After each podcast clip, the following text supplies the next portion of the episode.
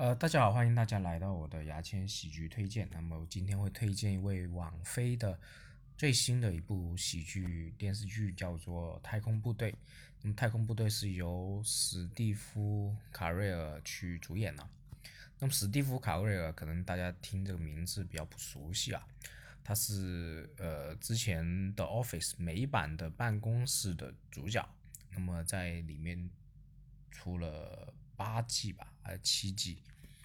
呃，然后办公室的办公室是出了九季了，他好像有两季是没有出现。在办公室结束之后呢，他演了很多电视剧啊、电影啊，活跃在各个大地方，而且是呃从喜剧转型到严肃剧都非常成功，曾经提名过奥斯卡的男主角吧。所以是个可塑性非常强的一位演员。然后他演喜剧也是非常好笑，就是那种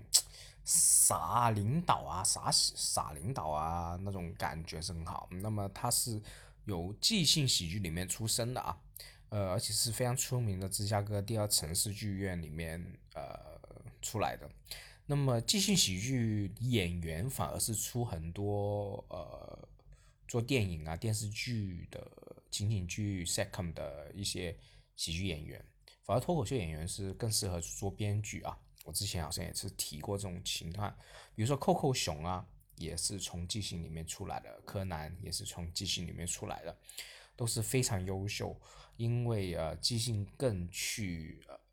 注重肢体和表演，所以他们从里面锻炼出来，呃，成为喜剧演员，就是从成为电影啊、电视剧那种喜剧演员的话是。非常多，非常合适，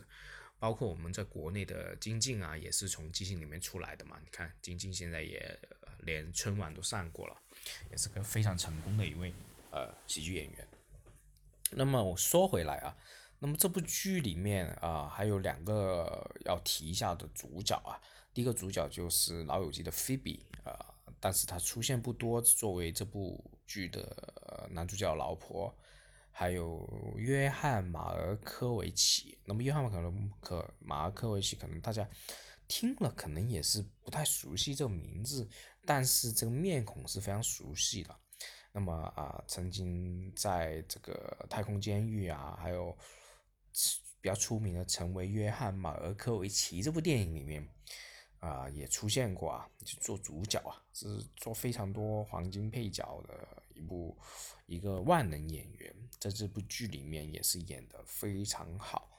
而且是个呃喜欢男人的一个人啊，有点娘啊。然后呢，他的女儿就是这个这构成啊，他的女儿也是非常年轻，长得很漂亮，呃，好像是九九年还是九七年的一位演员。那么太空部队，我就说回来，它的大纲就是故事大纲是什么呢？就是一位四星上将，然后去。被美国颁布了，就让他去做太空部队的司令。那么太空部队是以前是没有的，突然间就有了，从空军里面啊衍生出来的，成立了美国的第六部分队。那么呃，他的目标就是发一些卫星啊，还有去殖民月球啊，最终殖民火星啊。然后在十集里面呢，他们的对头，他们的呃。大对头就是我们中国啊，然后来中国也从第一集就剪掉他们的卫星啊，后来就呃中国人先上了月球啊，住了月球，嗯也算殖民月球了，然后跟他们的部队有一些冲突啊。那么我觉得是作为喜剧，而且是现实里面的这种太空部队这个角度的话是很新颖的，我在其他地方没有看见过。所以大家可以去看一看哈，今天介绍就到这里了。